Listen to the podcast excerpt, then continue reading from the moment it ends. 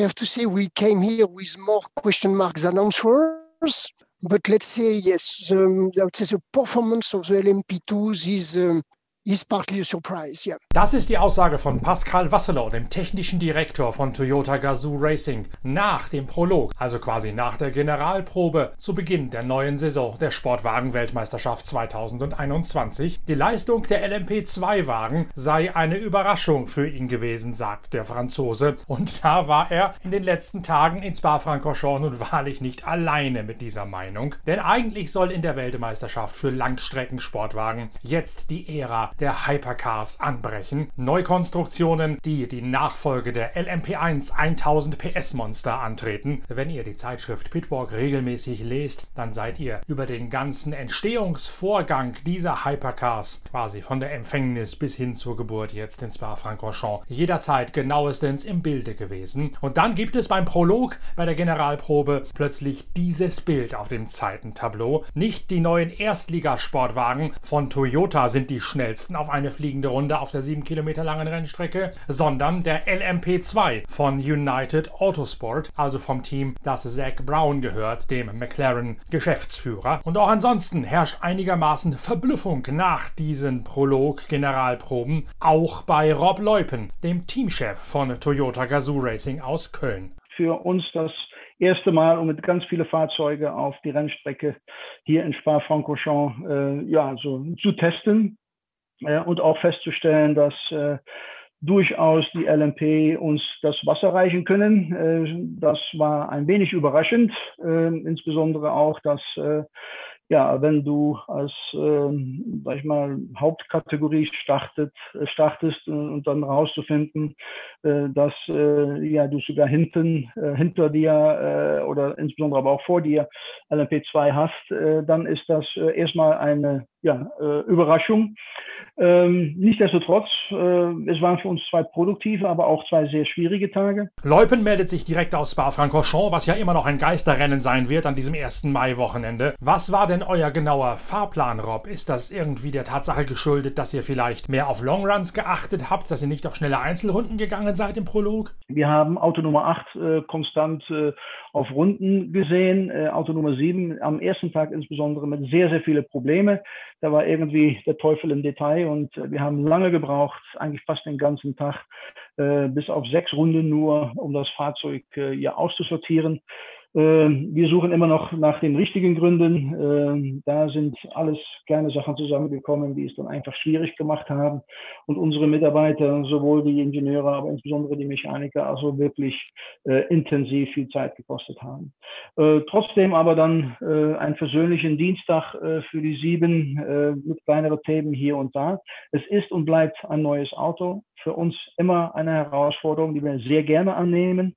Äh, aber man sieht, man kann sich noch so gut vorbereiten. Es kann immer was passieren. Das bedeutet noch mehr Vorbereitung, noch mehr Untersuchungen zu sehen, wo es dann genau dran gelegen hat. Naja, wenn es denn so ist, Rob Leupen, dann sieht es aber doch eher bewölkt aus mit dem Kräfteverhältnis fürs kommende Wochenende. Ähm, am Ende des Tages äh, waren wir dann am Dienstag äh, dem schnellsten, nicht mit dem schnellsten Overall-Zeit äh, vom Prolog. Äh, das wurde durch ein LMP2 von äh, United, United Autosports äh, gemacht und wir hatten noch zwei weitere vor uns und ja, das ist so ein bisschen die Sorge, die wir mitnehmen. Was bedeutet das für Spa? Was bedeutet das für diese Saison? Und was bedeutet das für Hypercar im Vergleich zu LMP2? Und äh, ja, das sind Fragen, darauf hätten wir gerne von der Organisation via ACO und WEC natürlich Antworten. Und ich nehme nicht, äh, nehme nicht an, nur an wir, sondern sicherlich auch äh, in Alpine und äh, zukünftig äh, die anderen Teilnehmer ebenso. Aber schauen wir zum Rennen. Das äh, wird natürlich wieder in Spa immer spannend.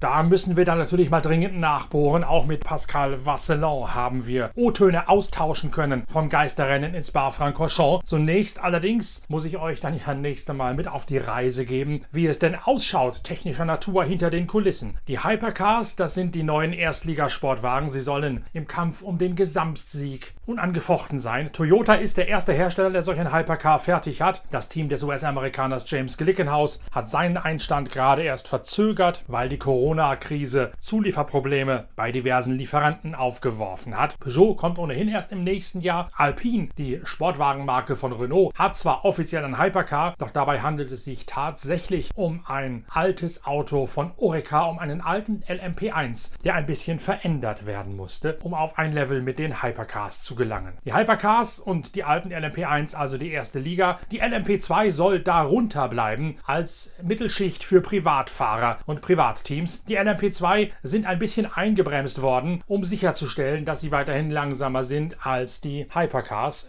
dachte man zumindest, bis Dienstag und Mittwoch beim Prolog. Um das ganze Gefüge weiter aufzudröseln, unter den LMP2 kommt dann nach wie vor die GTE Pro Kategorie, wo die Werks Porsche beim Prolog schnellste gewesen sind und darunter dann die GTE Amateur Kategorie, wo das Team Project One aus Lohne in Niedersachsen ein Auto in einem Totalschaden verloren hat beim Prolog und deswegen das erste Rennen nicht wird bestreiten können mit dem norwegischen Boliden aus der niedersächsischen Schmiede. Das sei nur am Rande erwähnt, denn das große Gesprächsthema ist natürlich jetzt das Kräfteverhältnis zwischen Hypercars und LMP2. Dazu müsst ihr euch vielleicht noch mal eine Geschichte in der noch aktuellen Ausgabe der Zeitschrift Pitwalk vor Augen halten. Da haben wir ja exklusiv dargestellt, wie sich die Hypercars technisch konzipiert unterscheiden, also die hybrid angetriebenen Toyota mit ihrem temporären Allradantrieb ab 120 km/h auf der einen Seite und der Klickenhaus, wenn er denn kommt, der ganz normal mit einem Verbrennungsmotor nach altem Schrot und Korn befeuert wird und nur Heckantrieb hat. Und da sind auch schon aufgedröselt in dieser Geschichte die Eckdaten der Hypercars. Für die Hypercars hat der ACO als Regelmacher sogenannte Leistungsfenster, es heißt auf Englisch Performance Windows, festgelegt. Und die sagen unter anderem das Gewicht, den aerodynamischen Koeffizienten und die Motorleistung ganz genau voraus und legen das ganz genau fest. Und natürlich hat Toyota Gazoo Racing als Werksteam sich exakt an diese Vorgaben gehalten. Das Auto wiegt 1040 Kilogramm, es bringt 700 PS auf die Straße. Der Alpine, der rückgerüstet werden musste, wiegt jetzt 930 Kilogramm und 600 PS Motorleistung und fällt damit ebenfalls in dieses Äquivalenzfenster der Hypercars hinein. Und auch das stand im noch aktuellen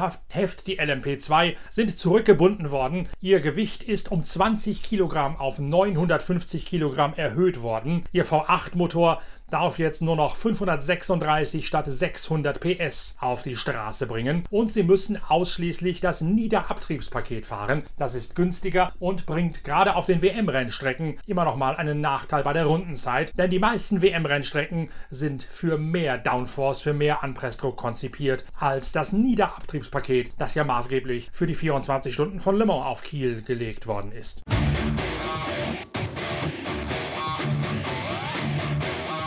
Nach dem Blick auf die Zeiten mit der Bestzeit für United Autosports LMP2 beginnt jetzt das große Rätselraten. Hat der ACO sich verrechnet beim Festlegen der sogenannten Performance Windows? Sind die LMP2 zu schnell? Sind die LMP1 Nachfolger Hypercars zu langsam? Das ist die große Frage. Und auch Pascal Vasselon sagt, das könne er nicht beantworten, denn er hätte zu wenig Daten über die LMP2. Er wisse nur in ungefähr, was gemacht worden sei, aber was genau die äh, Auswirkungen von diesen Änderungen sein könne er nicht nicht sagen? It's not really a, a question for me to answer because I have very little data about LMP2.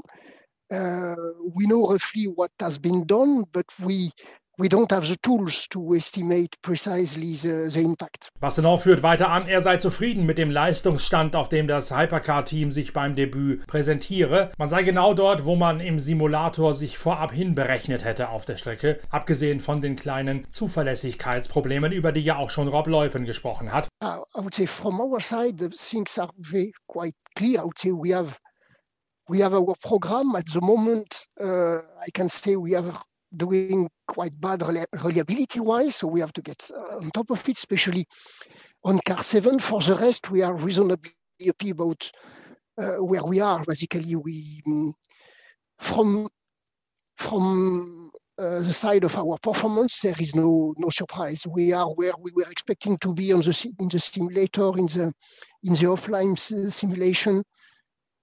No surprise. Diese Zuverlässigkeitsprobleme, die kann man relativ schnell aufklären, liebe Pitwalk-Hörer. Da geht es darum, dass ein Auto vom Testen übernommen worden ist und jetzt hier in die Saison geworfen wird. Das zweite Auto, das Auto mit der Startnummer 7, das ist ganz neu aufgebaut worden für das Spa-Wochenende mit Prolog und Rennen am 1. Mai. Und da gibt es noch einige Kinderkrankheiten im Kabelbaum und bei den Hydraulikleitungen. Das muss man alles nochmal wieder auseinanderrupfen. Da sind irgendwelche Flüchtigkeits- oder Montagefehler oder sonstige Kleinigkeiten eingeschlichen. Das kommt immer mal wieder vor, wenn ein Auto ganz neu aufgebaut wird, unter Zeitdruck noch dazu. Das wird sich bis zum Rennwochenende gelöst haben werden. Ganz anders allerdings die Frage nach den Zeiten. Und da geht jetzt die große Spekuliererei hinter den Kulissen los. Ist das, was Toyota gezeigt hat, tatsächlich das, was sie können? Oder blöffen sie, verschleiern sie ihre Leistung, weil sie über die BOP, die Balance of Performance, noch eine bessere Einstufung herausarbeiten wollen? Die BOP ist ja seit einiger Zeit ständiger Begleiter auch in der ersten Liga. Das hieß noch Äquivalenz der Technik in der Vergangenheit. Für die Hypercars ist die BOP eingeführt worden, um so sicherzustellen, dass man hybridisierte Hypercars und nicht hybridisierte Hypercars, welche mit reiner Renn Rennen gehen und welche, die von der Straße kommen und adaptiert werden sollen für den Motorsport, dass man all die unter ein gemeinsames Dach der Performance Windows kriegen kann. Dafür gibt es eine BOP wie in der GT3 oder wie in der TCR-Szene. Toyota hat dieser BOP maßgeblich zugestimmt. Ich war durch Zufall bei Toyota Gazoo Racing in Köln in deren Besprechungsraum und wartete auf ein Interview mit Rob Leupen, als gerade frisch rauskam, dass Toyota eben dieser BOP-Idee zustimmen würde. Damals ging es darum, ob der Aston Martin in die Hypercar-Liga kommen könnte. Der brauchte zwingend die, das Zugeständnis, daraus eine BOP-Klasse zu machen. Dem hat Toyota zugestimmt, hat damit die Türe geöffnet für andere Hersteller wie Aston Martin oder McLaren, die dann allerdings allesamt doch nicht gekommen sind. Glickenhaus war der einzige der letztlich manns genug gewesen ist, ein eigenes Hypercar zu bauen. Auf das warten wir jetzt noch und das wird über die BOP natürlich angeglichen. Pascal Vasselon betont allerdings, dass die Zeiten, die man im Prolog gefahren hätte, ein reales Abbild dessen seien, was Toyota könne. Wenn, so sagt er, man sich das hohe Gewicht des Autos und die aerodynamischen Eckdaten aus dem Aero Performance Window vor Augen führe. Die Leistung, die Performance Windows beim Gewicht und bei der Aerodynamik entsprechen exakt dem, wie das Auto homologiert worden sei. Man gebe so viel Leistung frei, wie das erlaubt erlaubt sei und man fahre auch mit genau dem Fahrzeuggewicht, das vorgeschrieben sei. Man hätte damit gerechnet, pro Kilometer Rennstrecke etwa eine Sekunde im Vergleich zu den LMP1 Autos einzubüßen, also fünf Sekunden auf einer normalen WM-Strecke, zehn Sekunden in Le Mans aufgrund einer etwas anderen Koeffizientenregelung dort und das Spa nun mal eine sieben Kilometer lange Rennstrecke sei, hätte man noch hier gedacht, sieben Sekunden sei das Defizit. Man hätte nicht einmal ganz sieben Sekunden eingebüßt, sondern sei sogar noch ein bisschen über der eigenen Zielzeit geblieben, der vorausberechneten berechneten und trotzdem seien die LMP2 schneller als erwartet und eben auch schneller als der Toyota. This is where we where we have to be considering, let's say, the the weight of the car, the aero figures, which are mandatory, the power we are running. I would say the car is uh, homologated aero-wise, so we are in the window, we are running the power which is allocated to us, and we are running the weight. Uh, so I'm afraid there is no miracle there. And we were expecting roughly uh, one second performance loss per kilometer of track. So this is what uh, it was, um, I would say, announced after the various technical working groups that we were expecting five seconds on a normal uh, wake track, five kilometer, and roughly 10 seconds in Le Mans, which has slightly different uh, sensitivity coefficients. Here we have seven kilometers, so we are expecting roughly seven second deficit compared to the LMP1 pace. This is where we are even a bit better. So no, no magic and things correspond to the expectation. Gut könnte das nicht sein, sagt Wassenaar völlig zu Recht. Aber das sei eine Sache, die liege außerhalb der Kontrolle. Auf jeden Fall sei das nicht im Sinne des Erfinders gewesen bei der, Anscha bei der Angleichung der beiden Kategorien und der Anpassung des Kräfteverhältnisses. I think I can only say that it's it cannot be good, obviously. But you know the, you have things you have in your control some others which are not in your control but obviously it's not what was the intention uh, when we had to review the stratification uh, of this new category so yeah i can confirm things did not go as expected. Die Frage ist, was geht jetzt noch? Kann man den Toyota einfach mehr Motorleistung freigeben, sodass die wieder an den LMP2 vorbeiziehen können? Darauf sagt Pascal Vasselon, die Antwort sei nein. The answer would be no, because uh, there may be a possibility to run with more power, but we did not validate this level of power. So what is validated at the moment are the 520 kilowatt, which are in the rule. Uh, I cannot say we could not do more. We could probably do more, uh, but then we, we would be in unknown territory. So it's not something we would apply in the very in the short term. Denn man hätte bis jetzt nur mit den 520 Kilowatt, die für die WM-Rennstrecke in Spa freigegeben seien, gearbeitet. Man könnte zwar theoretisch mehr rauskitzeln, aber dann würde man sich bei der Haltbarkeit und auch bei den Verbrauchsfragen in unbekanntes Terrain begeben. Das sollte man nicht kurzfristig machen. Und wie sieht es mit dem Gewicht aus? 1040 Kilogramm, mehr als eine Tonne. Das ist ja für so ein Rennauto doch schon ein ordentliches Pfund. Uh, wait, there is no way to go lower. It's one of the most difficult things to change on a car when you want to reduce the weight. It was one of the most costly items. Es sei allerdings unglaublich schwierig, noch mehr Gewicht aus dem Auto rauszukriegen, denn das sei erstens teuer und zweitens auch vom Konzept her ein absoluter Eckbaustein, um den man das ganze Auto konzipiert hätte. Ein möglicher Analyseweg ist die Tatsache, dass die LMP2, ich sagte es bereits, nur das Niederabtriebspaket fahren dürfen. Spa ist ja eine ganz besondere Strecke. Es gibt dort zwei Sektoren und einen dritten, die sich diametral voneinander unterscheiden. Und gerade im zweiten Sektor sind die LMP2 mit dem Niederabtriebspaket schneller als die mit mehr Downforce bewährten Toyota Toyota, aber auch im ersten und vor allem im dritten Sektor, so zeigen es die Zwischenzeiten, sind sie deutlich näher dran, als man das erwartet hätte. Und vor allen Dingen, als das zu erwarten gestanden hätte, wenn sie mit einer Hochabtriebskarosserie-Variante unterwegs gewesen seien. Uh, it could be that uh, SPA is an outlier in terms of impact of the low low downforce package for LMP2. We, it was expected that this move to the low downforce package would would increase the gap. It could be that in spite um, uh, it doesn't do it or not as much as expected. Uh, it's true that we are always running, we were always running the last uh, years the low force package here, but it was uh, clearly to prepare Le Mans. But if you remember well last year when uh, we were running some success handicap here, I think it was FP1 or FP2, one, one of our car was already behind the LMP2. We had already kind of similar situation last year. We were running, uh, our lap time last year was 203, something like around 203. And during uh, for one of the session, car 8 was behind LMP2s. So we, last year was already a bit special in Spa. The, the LMP2 were very close to us when we were running success. Was er auch sagt, das könne durchaus eine Besonderheit dieser Rennstrecke hier sein. Eigentlich hätte er erwartet, dass mit weniger Abtrieb die LMP2 eher noch größer, äh, sich eher noch einen größeren Rückstand einhandeln würden. Das sei möglicherweise in dieser Form nicht eingetreten. Toyota hätte in der Vergangenheit auch schon immer mit dem Niederabtriebspaket hier experimentiert, aber nur um Vorbereitungen für die 24 Stunden von Le Mans zu treffen. Im vergangenen Jahr sei ihre Rundenzeit 203 gewesen und der Achter sei deswegen hinter den LMP2 gewesen gewesen. Deswegen könnte durchaus sein, dass Sparta mit diesem Abtriebsgedanken den LMP2 mehr in die Hände spielen würde. Der größte Grund für ihn ist, sagt er, der Gewichtsunterschied und auch der Unterschied beim Abtrieb. Vor allen Dingen das Gewicht sei wohl das größte Hemmnis. Ah, I think you have a huge uh, weight difference and uh downforce difference as well, I would get. But here I'm not really on top of uh, LMP2 characteristics, except the one which are published. There is a huge weight difference. Klar ist, dass Toyota natürlich nach dem Prolog versucht hat, noch einmal nachzuladen und eine neue Balance of Performance heran zu, heraufzubeschwören. Denn, sagt Wassenau, es könne ja nicht im Sinne des Erfinders sein, dass die Anpassung der beiden Kategorien das Kräfteverhältnis jetzt auf den Kopf gestellt hätte. Das ist die Meinung von Toyota. Die Frage sei jetzt, ob der ACO, die FIA das genauso sehen. Sie hätten es jedenfalls nicht von dieser Gleichstellung oder von dieser Anpassung des Kräfteverhältnisses erwartet. I don't think it was the target to have this kind of stratification between the categories. But again, uh, I can give you uh, Toyota's opinion. It's it's a question to ask to ACO FIA. Okay. But is it what we were expecting in terms of stratification? The answer is no. Uh, again, um, I would say this issue qualitatively was anticipated. Yeah. It means as soon as the hypercar category has been designed with some clear target in terms of uh, cost, cost to be competitive, and so on.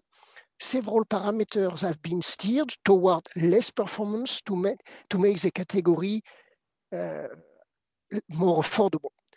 Immediately, it has been acknowledged that this was requiring an adjustment of the other categories. So qualitatively, we cannot be surprised that the problem exists. where it needs adjustment, it's quantitatively, but it's it's not a drama. I would say it's um, it's a bit trial and error, but uh, that's it. It's not a drama. Die Hypercar-Kategorie sei mit klaren Zielen vor Augen ins Leben gerufen worden, sowohl auf der Kosten-, aber als auch bei der Rundenzeiten und der Konkurrenzfähigkeitsseite. Alle Parameter seien in die Richtung kanalisiert worden, dass man weniger Leistung zu geringeren Kosten hätte, aber trotzdem immer noch die Nummer 1 im Kampf um den Gesamtsieg sei. Das müsste man jetzt vielleicht noch ein bisschen hinterfragen. Ein Drama sei das nicht, sondern einfach nur noch zusätzliche Arbeit. Eine Niederlage des Werks Toyota gegen die LMP1 im ersten Rennen, sagt Pascal Vasselon, sei natürlich nicht das Ziel. Das Ziel sei ganz klar nicht, dass die LMP2 schneller führen als die Hypercars. You know, it's a bit stating the obvious. Uh, it's, it's clearly not the target to have LMP2 uh, running uh, faster than the hypercar category. Again, it's uh, I'm trying to bring forward that there was a clear will to correct that. It's just the correction which has to be reviewed. But the principle, I would say the principle, there is nothing new. It was known from the beginning that adjustments had to be made. So here, uh, it's, we are not questioning uh, uh, what the target is. The target is to have the hypercars as the fastest category. This is clear, and to my knowledge, it's not. Das allerdings hat der ACO, der Regelmacher, gleich einmal wieder abgesagt. Es gab ein Meeting, bei dem gestern Abend rausgekommen ist, zumindest fürs Rennen in Spa, für die sechs Stunden am Mai-Feiertag, wird an der BOP nicht mehr herumgeschraubt, sondern man lässt alles so, wie es ist. Wohl auch, weil man fürchtet, dass Toyota in der Tat noch nicht alle Karten aufgedeckt haben könnte, sei es freiwillig, um zu blöffen, oder sei es unfreiwillig, weil die Autos noch so neu sind und es ja die technischen Probleme bei der neu aufgebauten 7 gegeben hat, dass man einfach noch nicht dazu dazu gekommen ist, das Auto wirklich abgetankt mit neuen Reifen leer fahren zu lassen und bis aufs letzte Quäntchen auszuquetschen. Die Zeit des Alpine, spricht die dafür, spricht die dagegen, der war ja bei weitem nicht so schnell. Da muss man allerdings eine weitere Besonderheit ins Felde führen, die ebenfalls in der großen Technikgeschichte über die neuen Hypercars in der noch aktuellen Ausgabe Nummer 59 unserer Zeitschrift Pitwalk schon rausgearbeitet worden ist. Die Michelin-Reifen, die der französische Hersteller für die Hypercars entwickelt hat, die sind ausgelegt auf den temporären Allrad Allradantrieb, die der Toyota über sein Hybridsystem generieren kann. Die Reifen der Hecktriebler sind weder so schnell noch so haltbar noch so konstant wie jene, die Toyota zur Verfügung hat. Das Mehrgewicht und die alten Reifen von Michelin, mit denen Alpine hier noch auskommen muss, die sorgen de facto dafür, dass Alpine dieselben Probleme hat wie Rebellion in der Vergangenheit, die Reifen einfach nicht zum Arbeiten bringen zu können, zumindest nicht so gut wie das mit den Allradautos in der alten LMP1 und offenbar jetzt auch in der neuen Hypercar-Klasse schon funktioniert.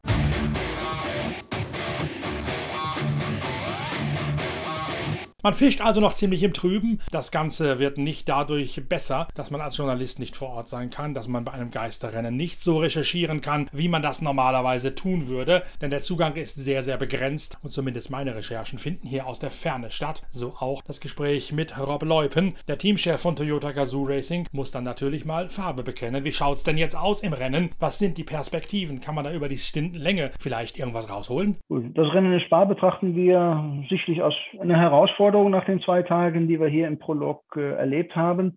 Ähm, es wird aber so sein, dass äh, wir eigentlich über die längeren Stints in der Lage sein sollten, äh, unter normale Bedingungen äh, das Fest in Handen zu halten. Äh, wir sehen aber jetzt neben Alpine eine extra Bedrohung hochkommen. Das ist äh, die LMP2 und die ist sehr realistisch. Äh, da werden wir äh, mit Sicherheit äh, zu kämpfen haben, wobei ins Spa es nicht nur die Rennstrecke und die Autos sind, über sechs Stunden Gas zu geben, sondern das Wetter ja auch eine entscheidende Rolle spielt. Und da sehen wir doch einen entscheidenden Nachteil für für uns ähm, im Falle, wo es feucht ist, also sprich nicht richtig nass, aber da, wo Intermediates benutzt werden, dann haben die LMP2 doch einen Vorteil, weil die dürfen die benutzen und wir im Rahmen des Reglements dürfen keine Intermediates benutzen. Also wir haben nur die Option Regenreifen oder Slicks. Ähm, und äh, die NP2 liegen da noch in der Mitte. Also wird es jetzt wirklich auf das Team ankommen, es wird auf Reliability ankommen und es wird darauf ankommen, dass wir die gute Strategie fahren äh, und das Auto wahrscheinlich dann auch an seine Grenzen bringen soll äh, und äh, müssen, äh, das werden wir tun, äh, wo es notwendig ist. Und ja, wir werden natürlich für den Sieg gehen. Äh, es sind aber nicht nur die LMP2, es ist auch Alpine, die sich natürlich hier mit dem vorjährigen oder Grandfathered äh, von den vorherigen Jahren natürlich auf sehr viel Reliability und äh, auch auf Performance äh, berufen können. Und äh, da wir in einer BOP-Serie sind, äh, ja, müssen wir schauen, wie gut wir, äh, die, aber insbesondere auch die Organisation ihre Arbeit gemacht haben. Äh, da wir uns daran gewöhnen müssen, das ist für uns neu.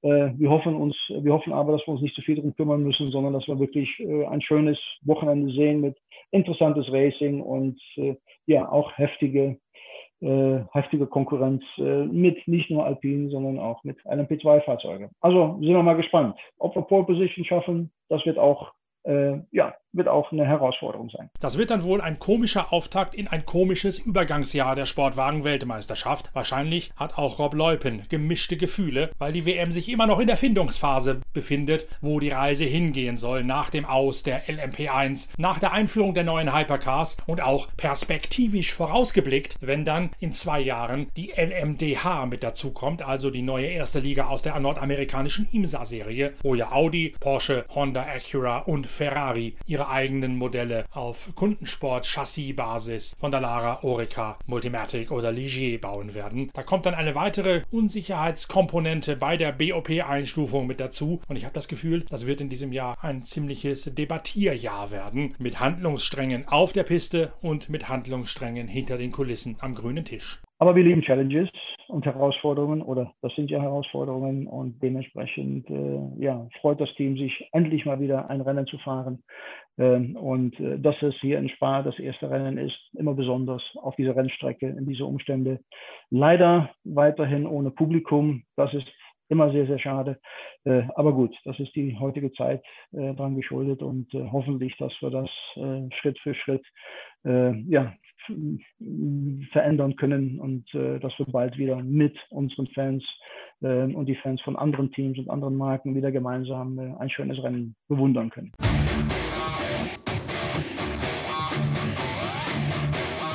Naja, sei es drum, wir gucken uns das Ganze aus der Ferne an, analysieren das Ganze so gut es uns möglich ist bei diesen Geisterrennen und sind natürlich auch bei den anderen Events des Wochenendes bei euch und mit euch unterwegs. Sei es die Formel 1 Portimao, da gibt es heute noch ein aktuelles Video auf dem YouTube-Channel der Zeitschrift Pitwalk dazu, um euch die Strecke in Portimao mal ein bisschen näher zu bringen. Dann geht's weiter mit der IndyCar-Serie, die in Texas auf diesem gewaltigen Oval antritt. Da werden wir morgen auf Pitwalk TV auf dem YouTube-Channel der Zeitschrift Pitwalk den nächsten Expertengipfel mit Lukas Luhr haben. Und zum Thema Formel 1 in Portimao gibt es natürlich auch noch das große Hintergrundgespräch mit unserer Grand Prix-Reporterin Inga Stracke in der nächsten Folge von Pitcast, dem Podcast der Motorsportzeitschrift Pitwalk. wo wir gerade davon reden, das neue Heft kommt dieser Tage ebenfalls raus. Es wird druckfrisch bei uns im Verlag eintreffen am Freitag. Der Versand geht dann natürlich sofort über die Bühne an alle Vorabbesteller und Abonnenten, aber da grätscht natürlich der 1. Mai rein, sodass wir dieses Mal das Heft nicht rechtzeitig rechtzeitig zum Wochenende bei unseren Lesern haben können, denn am 1. Mai wird ja keine Post ausgetragen. Trotzdem geht es schon bald auf die Reise mit den nächsten 180 Seiten Motorsportjournalismus vom Allerfeinsten. Themenschwerpunkt Formel 1, Themenschwerpunkt IndyCar, Themenschwerpunkt neue Klasse in der Rallye Dakar und in der Marathon-Rallye-Szene. Dazu viel historischer Motorsport mit jeder Menge Gruppe C-Themen und natürlich der Dauerbrenner Motorsport und Corona. Auch darauf werden wir eingehen müssen, wenn wir uns mit das Thema IndyCar in Texas beschäftigen. Das ist nämlich auch eine große Story Angle für dieses Wochenende beim US-amerikanischen Pendant zur Formel 1. Dazu gibt es übrigens auch schon einen Blog auf der Internetseite pitwalk.de und auf genau dieser Website pitwalk.de